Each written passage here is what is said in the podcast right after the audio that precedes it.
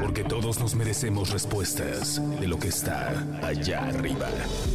Contactos. Avistamientos. Expertos. Coinciden con nosotros que estos objetos no son tecnología terrestre. Y todo lo que necesitas saber de las civilizaciones que están más allá de nuestro entendimiento. Para entender más del fenómeno extraterrestre. Podcast con Alain Luna. Ponte Exa.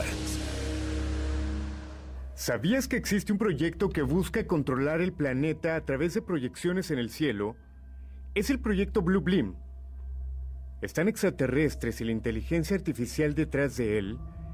En 1994 salió a la luz uno de los primeros planes de este proyecto, revelado por el periodista canadiense Serge Monast. Existe una teoría conspirativa que podría revelar la supuesta invasión extraterrestre, involucrando además inteligencia artificial, y para la cual según sus creyentes y el sistema nos estaría preparando. Es el proyecto Blue Beam, mediante el cual según las versiones conspirativas se quiere producir un nuevo orden mundial que quiere apoderarse del planeta a través de engaños. ¿Pero qué es el proyecto Blue Beam? Ojo con esta información. Según Monast, reveló que este programa tenía la finalidad de crear hologramas y proyectos a escala planetaria. El cielo tomaría el papel de una pantalla en la que se iban a proyectar imágenes de ángeles, dioses y toda clase de divinidades para que le hablaran directamente a los ciudadanos de cada país. Esto en todo el mundo.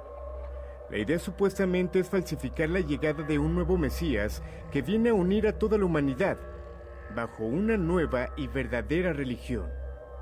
Según Monast, este proyecto tiene tres etapas. La primera fase ya está en marcha, implica derrumbar todo tipo de conocimiento arqueológico y científico existente. Esto con el fin de que nadie pueda desmentirlos en un futuro, preparando a la gente para que piensen que una invasión extraterrestre podría ser posible, incluso que un salvador extraterrestre puede ser posible.